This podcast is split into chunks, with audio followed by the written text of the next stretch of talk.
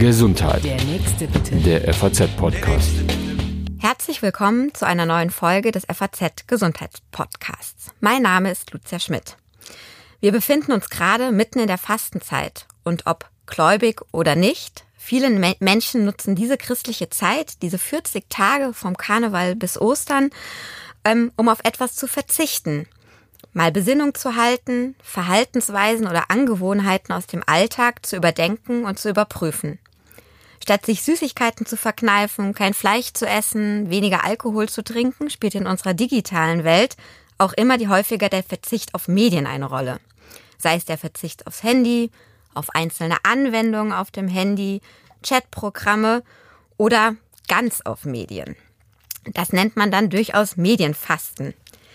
Medienfasten heißt auch ein wissenschaftlich begleitetes Mitmachprojekt der Universität Witten-Herdecke und des Berufsverband der Kinder- und Jugendärzte, an dem seit Aschermittwoch, also jetzt rund zwei Wochen, 1500 Familien in Deutschland mitmachen. Das Ziel, die Idee dahinter, durch weniger Medienkonsum in der Familie für eine bessere Gesundheit, insbesondere der Kinder, zu sorgen. Die Frage, wie viel dürfen Kinder mit dem Handy eigentlich spielen oder wie oft dürfen sie vorm Fernseher sitzen, ab welchem Alter dürfen Kinder überhaupt ans Handy, was bedeutet moderner Medienkonsum, das sind Fragen, die sich Eltern nicht nur in der Fastenzeit stellen, sondern die insgesamt jeden Tag im Alltag eine Rolle spielen können. Aus diesem Grund möchte ich heute mit Professor David Martin über das Medienfasten und den Umgang mit Medien in der Familie sprechen. Professor Martin ist Kinder- und Jugendarzt und Lehrstuhlinhaber für integrative Medizin an der Universität Witten-Herdecke. Hallo, Herr Professor Martin. Hallo, Frau Schmidt. Ich habe es eben schon erwähnt, ähm, Sie begleiten mit Ihrer Uni dieses Jahr eine Aktion, die Medienfasten für Familien heißt. Worum geht's denn da genau? Ich habe mit meiner Kollegin, Frau Dr. Silke Schwarz ähm, und andere Spezialisten zum Thema Kindheit am Tag, an dem ich diesen Lehrstuhl übernommen habe, das war auch mein 44. Geburtstag, ein Think Tank veranstaltet zum Thema Future of Childhood, Zukunft der Kindheit. Woran müssen wir heute denken, damit wir uns nicht in 20, 30 Jahren vorwerfen müssen, wir hätten was verpasst, um die Kindheit gut und gesund zu machen? Zum Beispiel heute denke ich, dass vor 40 Jahren Sie früher hätten merken können, dass es nicht gut ist, für Kinder allein im Krankenhaus zu sein. Ja, nach und nach haben wir das gemerkt und heute ist es absolut selbstverständlich, dass die Kinder immer in Begleitung ihrer Eltern im Krankenhaus sein können. Und wir haben eine Liste der wichtigsten Themen aufgestellt und die Literatur studiert und es kam heraus, dass das, was uns heute und auch vielen Eltern am meisten verunsichert, ist, was machen Medien mit der Gesundheit, also der geistigen, der seelischen, der körperlichen Gesundheit meiner Kinder. Mhm. Und wir haben uns entschlossen, weil das das brisanteste Thema war, dass wir nicht nur das studieren, sondern auch was machen. Es gibt sehr viele Menschen, die viel darüber sagen. Es gibt weniger Projekte, die wirklich eine Intervention anbieten, also wirklich etwas zu verändern. Und unsere Erfahrung in der Praxis ist, dass wenn wir Eltern sagen, stellen Sie den Fernseher für vier Wochen in den Keller und entscheiden Sie dann, wie Sie weitermachen wollen. Dass auch Eltern, von denen ich das gar nicht erwartet hätte, der tatuierte äh, Vater aus dem Ausland, der gerade vom Bau kommt, sagt, also Herr Martin, das war echt anstrengend, die Kinder haben irgendwie mehr, mehr gestritten, aber wir haben gemerkt, irgendwie, wir machen viel mehr zusammen, die sind viel kreativer, wir lassen die Kiste in den Keller. Das können wir aber heute nicht mehr so leicht machen, weil es geht kaum noch um das Fernsehen. Es geht um viele große und kleine Bildschirme im Haushalt. Und so haben wir, kamen wir auf die Idee von Medienfasten. Es geht uns überhaupt nicht darum, Medien zu verteufeln. Wir lieben Medien. Wir denken, es kommt viel, viel Gutes durch die Medien. Aber wir sollten die Kontrolle behalten. Und wir sehen sehr viele Familien, die nicht mehr die Kontrolle haben enorm viele Kinder, die nicht mehr die Kontrolle haben. Und das verstehen wir auch, weil es gibt eine große Industrie, die selber die Kontrolle haben will, die selber so viel Aufmerksamkeit erhascht, wie sie nur irgend kann. Und da stehen auch Supercomputer dahinter, die Computerspiele so designen, dass Kinder kaum aufhören können. Und da wollen wir nur den Eltern eine Gelegenheit und den Familien eine Gelegenheit anbieten von außen, dann ist es nicht so eine Strafe, sondern ein Angebot durch die Kinder- und Jugendärzte. Macht mal sechs Wochen lang und dann sehen sie, wie sie weitermachen wollen. Und in For sie machen das in Form sozusagen eines Adventskalenders, so kann man es, glaube ich, beschreiben. Ja. Es gibt jeden Tag eine Aufgabe, ein Türchen, was man öffnen kann, richtig? Richtig. Wir wollten die ganze Familie ähm, dabei halten. Und wie macht man das? Wenn wir einfach sagen, benutzen Sie weniger Bildschirme, dann vergisst man das sehr schnell. Wenn jeden Morgen die Kinder, wenn sie in die Küche kommen, den Kalender am Kühlschrank sehen und sich dran erinnern, ah, es ist immer noch Medienfasten und gucken wir, was jetzt hinter der Tür, dem Türchen steht, ähm, dann bleibt eine Spannung, dann bleibt Interesse an diesem Thema. Nennen Sie mal ein Beispiel, was man hinter so einem Türchen finden kann. Also heute Verstecki spielen. Mhm. Oder heute Abend äh, gemeinsam ein Lied singen. Wie viele Familien pflegen noch unsere Kultur an Lieder, an Spiele? Ich erzähle Ihnen ein Beispiel. Ich saß kürzlich im Zug und da streiten zwei Jungs, weil die Batterien ausgegangen waren von ihren Geräten. Der Vater hatte der Akku leider nicht mitgebracht. Der ganze Zugabteil konnte sich kaum noch konzentrieren. Und dann saß ich da und habe gedacht, Mensch, ich bin Kinder- und Jugendarzt, ich mache Medienfassen, ich kann nicht einfach da sitzen. Und bin rübergegangen, habe angefangen mit den Kindern zu spielen und habe ihnen fünf verschiedene Spiele gezeigt, die sie so spielen können im Zug. Das, was sie dann am, allermal, gern, am allerliebsten gespielt hatten, war ein Spiel, wo man mit einem Kugelschreiber, jeder hat eins und man, man lässt den Kugelschreiber so leicht mit der Hand schieben, als wäre es ein Ball und spielt gegenseitig Fußball.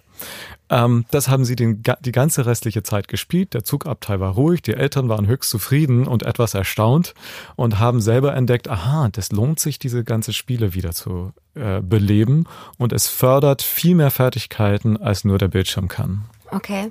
Jetzt haben Sie eben beschrieben, wie Sie ähm, an Ihrer Uni auf die Idee kamen. Aber das große Thema dahinter ist ja eben zu sagen, zu viel Medienkonsum schadet der Gesundheit von Kindern. Ja, darüber streiten sich sehr viele Experten. Ja, es gibt Experten, die sagen, was für ein Schwachsinn. Das hat man schon über Bücher gesagt. Man wollte damals nicht, als die Romane kamen, dass die Hausfrauen Romane lesen, weil dann machen sie ihre, Haus ihre Haushaltsgeschäfte nicht mehr so gut und so weiter. Ähm, ich bin kein Medienspezialist. Ich bin Kinder- und Jugendarzt und ich sehe in der Praxis, was es ausmacht. Und über eins sind sich alle Medienspezialisten einig und überhaupt alle Pädagogen und Ärzten, egal ob sie für oder gegen Medien sind. Kinder verbringen zurzeit zu viel Zeit vor Bildschirmen. Und dagegen wollen wir was tun. Und zwar nur für eine Weile, für eine gewisse Zeit, die Fastenzeit. Und danach können die Kinder und die Eltern zusammen entscheiden, wie sie weitermachen wollen. Mhm. Jetzt, jetzt habe ich gerade gesagt, das ist eine pauschale Aussage erstmal. Sie mhm. sagen, Sie sind äh, natürlich Kinder- und Jugendarzt mhm. und sehen es jeden Tag in der Praxis. Was sehen Sie denn tatsächlich für Auswirkungen dieses ähm, hohen oder vermehrten Medienkonsums bei Kindern? Also, bei Kindern in Familien, die zu Übergewicht neigen, ist es ganz eindeutig, dass die Zeit vor dem Bildschirm mit dem Übergewicht korreliert. Dazu gibt es genügend Studien, dass es nicht zu bezweifeln. Bei Kindern, bei denen Aufmerksamkeitsdefizit eine Rolle spielt, ist auch der Medienkonsum ein Negativfaktor. Auch hier ist die Datenlage sehr klar. Das führt natürlich zu viel, viele weiteren Problemen. Dann gibt es aber auch die gesunden Kinder, die gut damit umgehen können. Äh, ich habe selber solche gesunden Kinder, habe aber gemerkt und die Kinder selber, dass auch wenn sie alles gut hinbekommen, die Schule und so weiter, die Schulnote leicht nach unten geht, wenn sie ihr erstes Handy bekommen. Muss man einfach wissen. Ähm, das habe ich meinen Kindern gesagt. Sie sollen es beobachten bei ihren Klassenkameraden und dann entscheiden, wie sie selber mit ihrem Handy umgehen wollen. Wenn ihre Kinder wirklich kreativ sind, zum Beispiel Musiker, wie alle drei meine Kinder das sind, dann merkt man noch akuter, was es ausmacht, ob sie eine Stunde pro Tag Medien Gebrauch haben dürfen oder drei Stunden pro Tag. Und meine Kinder haben sich aktiv selber für eine Stunde pro Tag entschlossen, zurzeit jetzt in der Medienfastenzeit eine halbe Stunde pro Tag, obwohl er 15 ist, mein Sohn, weil er merkt, das hat einen Einfluss auf die Qualität seines Hobbys, was er auf ein sehr hohes Niveau betreiben möchte. Das heißt, es beeinflusst uns alle. Bei den Kindern, die mehr Schwierigkeiten haben akademisch, sieht man das stärker. Natürlich können sie manchmal auch Medien gebrauchen für sehr guten und hilfreichen Zwecken, auch für ihre akademischen oder schulischen Zwecken. Aber der, der Drang, ähm, das für Entertainment und Computerspiel zu gebrauchen, ist relativ hoch. Und auch diese Computerspiele können wunderbar sein, aber es kann sehr schnell einseitig werden. Jetzt haben, äh, ist Ihr Sohn 15, wenn wir bei dem Beispiel bleiben. Und ähm, die Kinder unterscheiden sich zwar da, aber da ist er schon relativ einsichtig. Man kann eben mit ihm Richtig. reden, man kann ihm Beispiele machen. Nehmen wir den Fünfjährigen oder den Sechs oder die Sechsjährige die einfach, selbst wenn sie es mit 15 verstehen würde und so handeln würde, wie jetzt vielleicht ihre Kinder, es mit fünf einfach nicht kann, weil die, die Verlockung zu groß Richtig. ist. Wie gehe ich mit so einem Kind um? Und da ist die wissenschaftliche Lage auch relativ eindeutig. Die Kinder können das eigentlich sogar bis 16 kaum selber wirklich gut steuern. Diejenigen, die das können, sind die Ausnahmen, die gibt es auch. Aber wenn wir genau schauen, haben die meisten Eltern das Gefühl, dass es etwas aus dem Ruder gelaufen und deshalb äh, das ist einer der Gründe, warum wir Medienfasten anbieten. Wir geben den Eltern von außen eine Möglichkeit, wieder ein bisschen Gestaltung hineinzubringen, weil wir aus wissenschaftlichen Daten wissen, es ist fast nicht möglich für die meisten Kinder, das selber zu kontrollieren. Mhm. Ich würde gerne ganz kurz so ein bisschen die Altersstrukturen durchgehen. In, ähm, in der Vorbereitung habe ich bei Ihnen in den Unterlagen gelesen, also Kinder unter drei Jahren sollten eigentlich überhaupt keine Bildschirmzeit haben. Das entspricht nicht der Wahrnehmung unbedingt, wenn man heute jetzt, sei es der Zug, sei es der Supermarkt, ähm, rumguckt. Was passiert denn, wenn so ein Kind unter drei Jahren vom Bildschirm sitzt? Ja, also da sind auch die, die Leitlinien der Gesellschaften etwas verschieden. Also die amerikanische Gesellschaft für Pädiatrie sagt nicht unter dem Alter von anderthalb Jahren und danach ähm, nur triangularisiert, das heißt nicht alleine und eher für Sachen wie Skype mit der Großmutter oder so. Ähm, die österreichische und deutsche Gesellschaften ähm, sehen eher zwei Jahre als Grenzen. Ähm, andere sehen auch höhere Grenzen wie drei Jahren. Deshalb, weil in dieser Zeit das Gehirn sich entwickelt in einem Tempo wie nie später im Leben. Stellen Sie sich vor, Sie würden in, in zwei Jahren komplett einwandfrei eine neue Sprache lernen und jetzt nicht nur eine neue Sprache, sondern ihre erste Sprache überhaupt. Das heißt, die gesamte Grammatik, dass es überhaupt Grammatik gibt und so weiter. Eigentlich ist es kaum vorstellbar, was in dem Gehirn eines Kindes zwischen dem, der Geburt und dem dritten Lebensjahr passiert. Und jetzt ähm, bringen wir eine relativ einseitige Zeitverbringung, die das zu sehr in Ruhe lässt, was für das Kind das Allerwichtigste zum Lernen ist, und das ist die eigene Gliedmaßen und die eigene Fantasie. Und die Kombination der eigenen Bewegung mit der eigenen Fantasie ist der größte Lernmotor überhaupt. Und der wird schon durch eine halbe Stunde pro Tag Medienbenutzung nicht in Gebrauch genommen. Und das ist in einer Woche fast ein ganzer Arbeitstag. Im Durchschnitt verbringen die Kinder zurzeit in Deutschland drei Stunden und 41 Minuten pro Tag vor Bildschirmen. Das sind drei volle Arbeitstage. Ähm, in dieser Zeit könnten sie ihr Gehirn, ähm, und sie arbeiten sehr, sehr aktiv an ihr Gehirn, ähm, aus unserer Sicht mit anderen Beschäftigungen, vor allem mit Spielen, die selbst aktiviert sind und weniger Eindrücke von außen haben und mehr von innen, also herausgeborene Aktivität, besser verbringen. Jetzt kann so ein kleines Kind ähm, zwar viel fordern, aber noch nicht so unglaublich viel machen und man würde auch, ähm, wenn das Handy halt eben weg ist, ne, und man würde auch sagen, es muss ja auch noch nicht lernen, wie man damit umgeht. Aber das ist ja das andere große Thema. Medien, Handys, digitale Vernetzung wird aus unserer Welt nicht mehr wegzudenken sein. Wo ist der Punkt oder ab welchem Alter würden Sie jetzt sagen, macht es Sinn, eben strukturiert Medien auch wirklich einzuführen beim Kind, damit es äh, später keinen Nachteil hat, dass es lernt, vernünftig damit umzugehen? Ja, ich, dazu ist die Studienlage, finde ich, noch etwas schwach. Ähm, und dennoch äh, haben wir, glaube ich, alle genug Beobachtungsgabe, um zu sehen, dass Kinder, die eher später Medien lernen, nicht unbedingt benachteiligt sind. Und dafür spricht auch, dass viele der, ähm, ich sage, führenden Medienunternehmern ihre Kinder eher später als früher an die Medien heranlassen und sehr selektiv und sehr gesteuert. Mhm. Und später heißt, reden wir so einfach mal um eine 8, 9, 10, 6, 12 oder kann man das gar nicht so sagen? Also Jahre meine ich. Also das Problem ist, dass zurzeit ein sehr, sehr großer gesellschaftlicher Druck besteht. Ähm, und deshalb haben wir auch auf unserer medienfassenden Webseite die Möglichkeit für Schulen, ähm, wir haben auch Material darauf, die den Eltern einer Klasse ermöglicht, zusammen, gemeinsam sich zu entscheiden, wann wollen wir ein Handy einführen. Und können wir uns gegenseitig ein bisschen absprechen, damit dieser Druck abnimmt. Weil sobald das erste Kind ein Handy hat in der Klasse, wollen das alle anderen auch.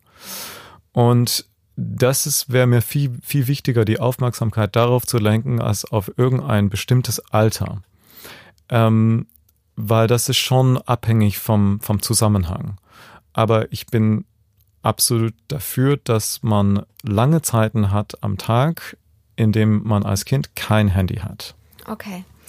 Jetzt ist eine Kritik, die immer geäußert wird bei der Diskussion auch, wir haben ja noch gar keine Langzeitstudien. Also ähm, gut, wir haben jetzt 20 Jahre, sage ich mal, diese digitale Welt, die sich sehr schnell verändert und immer mehr wird. Die Kinder damals, vor 20 Jahren, haben garantiert noch nicht den Medienkonsum zur Verfügung gehabt wie die Kinder heute. Wir wissen also noch gar nicht, wie es einem 20-Jährigen in 20 Jahren geht und ob am Ende all das, was wir jetzt befürchten, was ich gar nicht in Frage stellen will, aber wir befürchten es oft ja nur, auch eintritt. Wie stehen Sie dieser Kritik entgegen? Ja, sie ist richtig. Wir brauchen Langzeitstudien. Und was wir jetzt mit Medien fassen, ist, machen, ist eine Mini-Langzeitstudie, eine interventionelle Mini-Langzeitstudie, aber wir brauchen deutlich mehr. Und deshalb würde ich dafür plädieren, plädieren dass von den äh, 5 Milliarden Euro, des, die wir gerade in Digitalisierung investieren, auch ein Teil in Langzeitstudien bei Kindern und Jugendlichen investiert werden. Mhm. Wir haben jetzt gerade die neueste Querschnittstudie ist von der DRK beauftragt worden und ergibt hochgerechnet, dass ungefähr drei Millionen Kindern gerade Gamer sind und davon ein Sechstel, also eine halbe Million Kinder, ähm, an die Grenze von Spielsucht kommen. Ähm, das sind schon beeindruckende Daten und wenn man sie sich anschaut und wenn man selber in einer Praxis arbeitet, und das ist auch, dann sieht man, das Problem ist da. Und die Menschen, die sagen, oh, wir wissen gar nicht, ob ein Problem da ist, weil wir keine Langzeitstudien haben, sie sollten nur mal einen Tag mit uns Kinder- und Jugendärzte in der, Taxi in der Praxis verbringen und dann können wir mit ihnen uns unterhalten. Kommen in diesen Fällen, von denen Sie gerade gesprochen haben, also wo es auch wirklich dann ins Krankhafte jetzt schon beim, also in eine Sucht reingeht, auch die Kinder schon zu Ihnen? Äußern die das dann vielleicht auch bei Vorsorgeuntersuchungen oder bei anderen Dingen und sagen, Mensch, ich belaste das selbst oder sind das, wenn die treibende Kraft die Eltern? Ja, also sie kommen oft mit Schlafstörungen, mit Abnahme der Schulnoten, mit Übergewicht, mit Depressionen. Ähm, und dann fragt man nach oder bittet sie ein Bild aufzumalen, wo der ganze Tag ist und sollen einteilen, wann sie verschiedene Tätigkeiten gemacht haben. Und dann kommt man relativ schnell darauf, dass sie zu viel vor dem Bildschirm sind, beispielsweise, dass sie abends im Bett ein Handy haben, den sie nicht richtig ausschalten können. Deshalb wird der Schlaf, tritt der Schlaf zu spät ein und wird in seinem, in seiner Architektur beeindruckt, beeinflusst, beeinträchtigt. Ähm, wir konsolidieren all das, was wir gelernt haben im Schlaf. Und dafür ist, äh, hat der Schlaf eine wunderbare und sehr beeindruckende Struktur. Und diese Struktur wird beeinträchtigt, wenn wir später am Abend vor dem Bildschirm sind.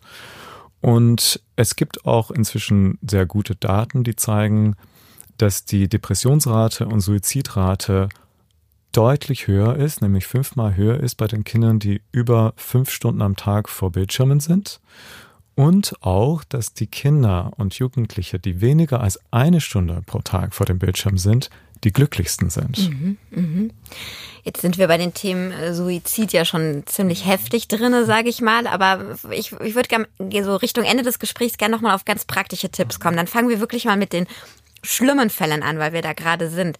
Wann muss ich mir als Eltern wirklich richtig Sorgen machen. Also nicht nur zu überlegen, wie verändere ich vielleicht meinen Alltag mit den, mit den Medien, sondern Mensch, ich gucke mein Kind an und jetzt ist es zu spät, ich muss mir Sorgen machen, da, da ist was äh, auf dem falschen Weg. Also richtig Sorgen sollte man sich machen, weil man merkt, das Kind ist verändert. Es, es lebt die Kontakte vor allem über die Bildschirme. Es äh, interessiert sich für weniger in der realen Welt. Ähm, aber unser Wunsch wäre, und da sollte man wirklich sofort auch professionelle Hilfe zur Hilfe holen, auch schon bei Verdacht. Ähm, unser Wunsch ist, da präventiv zu arbeiten, dass es nicht so weit kommt. Und deshalb würde ich sagen, man soll versuchen, eine Weile Medien zu fassen und das heißt nicht auf alles zu verzichten, aber das heißt strukturieren, weniger von den Sachen, die man macht, med ganze medienfreie Tage und so weiter und dann schauen, wie kommen die Kinder damit zurecht. Und wenn man da auch merkt, das ist enorm schwierig und führt zu Aggressionen, zu großen Schwierigkeiten, dann hat man den, das Problem vielleicht etwas früher erwischt und kann da auch professionelle Hilfe suchen und Hilfe bei den ähm, verschieden inzwischen äh, Berufszweige, die sich immer mehr darauf spezialisieren. Also klassischerweise eine Therapie vermutlich. Ne? Ja, Therapieplätze sind sehr schwer zu bekommen, deshalb vielleicht erst den Schulpsychologen, den Kinder- und Jugendarzt anfragen, auch im Freundeskreis, auch unsere Webseite medienfassen.org anschauen nach Tipps und so weiter, um aber das Problem nicht loslassen die Medien verleiten Eltern und Kindern dazu zu denken, ach, ich kann das, ich kann das kontrollieren. Ähm, und wenn man genauer schaut, kann sie das no doch nicht und werden einfach betört und wieder eingeschläfert und merken nicht, dass sie eigentlich was tun müssten. Mhm. So, und jetzt für die, sage ich mal, noch nicht so hart betroffenen Familien, wie gehe ich mit meinem Kind um, was jetzt gerade ein Handy bekommen hat oder was nachfragt, weil die Freunde äh, Computerspiele machen vielleicht sagen wir mal so drei der wichtigsten hm. Tipps an diese Eltern. Ja, also rein rechtlich ist sind die Eltern verantwortlich, wenn ein Kind ein Handy bekommt. Ähm, das heißt, sie sind für die Gesundheit des Kindes zuständig und sie sind auch für das, was das Kind mit dem Handy macht, zuständig. Und deshalb ähm, haben wir auf unserer Medienfassen-Webseite einen Vertrag, was die Eltern mit dem Kind schließen können, wo sie die verschiedenen Punkte durchgehen in Bezug auf die Handyverwendung und auch sich Zeiten vornehmen, wo sie das reevaluieren. Also ist der Vertrag stimmig? Ähm, ist, es, ist der Umgang mit dem Handy so, dass ich das Gefühl habe, du kommst mit der Schule gut zurecht, du, äh, du bist gesund, ähm, du kannst den wichtigen Hobbys weiter nachgehen. Ähm, wenn du Musik führst, äh, spielst, kannst du weiter Musik spür, äh, äh, üben? Oder bist du jetzt eine der Kinder, die dazu führen, dass die Musikschulen überall zumachen, weil sie keine Kundschaft mehr haben? Ähm, also da genau äh, mit dem Kind schauen. Also ins Gespräch kommen. Ins, das ist, glaube ich, das Allerwichtigste. Und zwar nicht moralisch ins Gespräch kommen, sondern versuchen, die Fakten anzuschauen. Also zum Beispiel sich hinzusetzen und zu schauen, dürf, jetzt schreib mal auf, wie viel Handy du glaubst verwendet zu haben und jetzt mit deiner Erlaubnis gucken wir, in Apple geht das sofort. Bei äh, Android kann man eine App herunterladen, die einem das zeigt. Wie viel war deine tatsächliche Verwendung? Da muss man allerdings wissen, die Apps, die man auflässt, die werden weiter als verwendet benutzt und deshalb kommen teilweise künstlich zu hohe Zeiten. Ähm, und also man lernt, man muss ein bisschen lernen, damit umzugehen. Aber das, ähm, sage ich aus eigener Erfahrung, ist sehr, sehr wichtig. Ähm, es ist sehr wichtig, dass die Kinder aus eigener Kraft lernen, mit diesen wunderbaren Geräten umzugehen.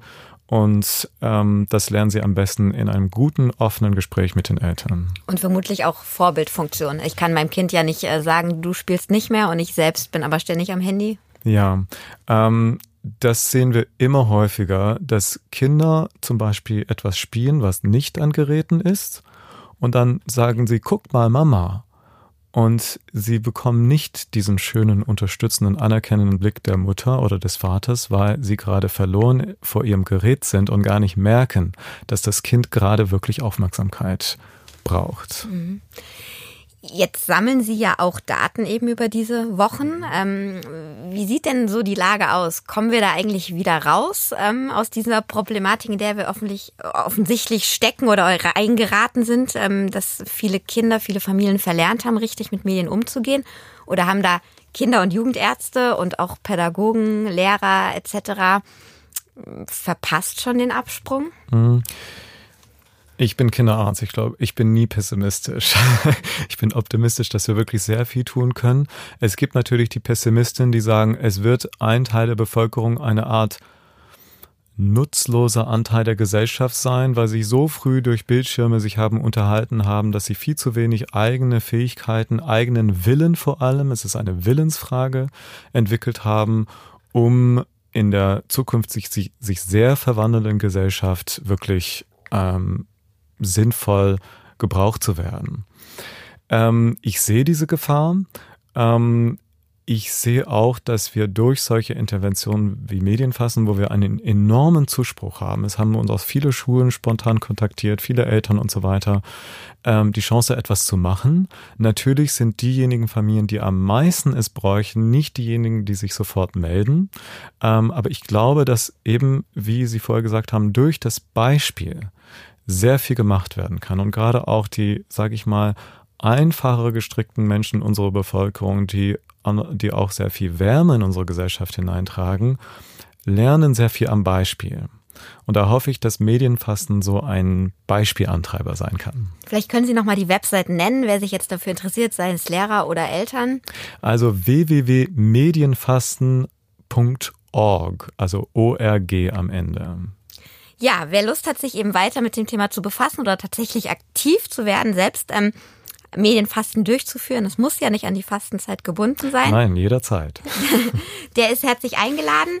Vielen Dank für Ihren Besuch hier bei mir im Studio. Ich danke sehr, Frau Schmidt, für viel, dieses wunderbare Gespräch. Viel Erfolg mit der Arbeit und ja, wenn Ihnen der Podcast gefallen hat, dann abonnieren Sie uns gerne. Ansonsten sage ich bis zum nächsten Mal. Gesundheit. Der nächste bitte. Der FAZ-Podcast.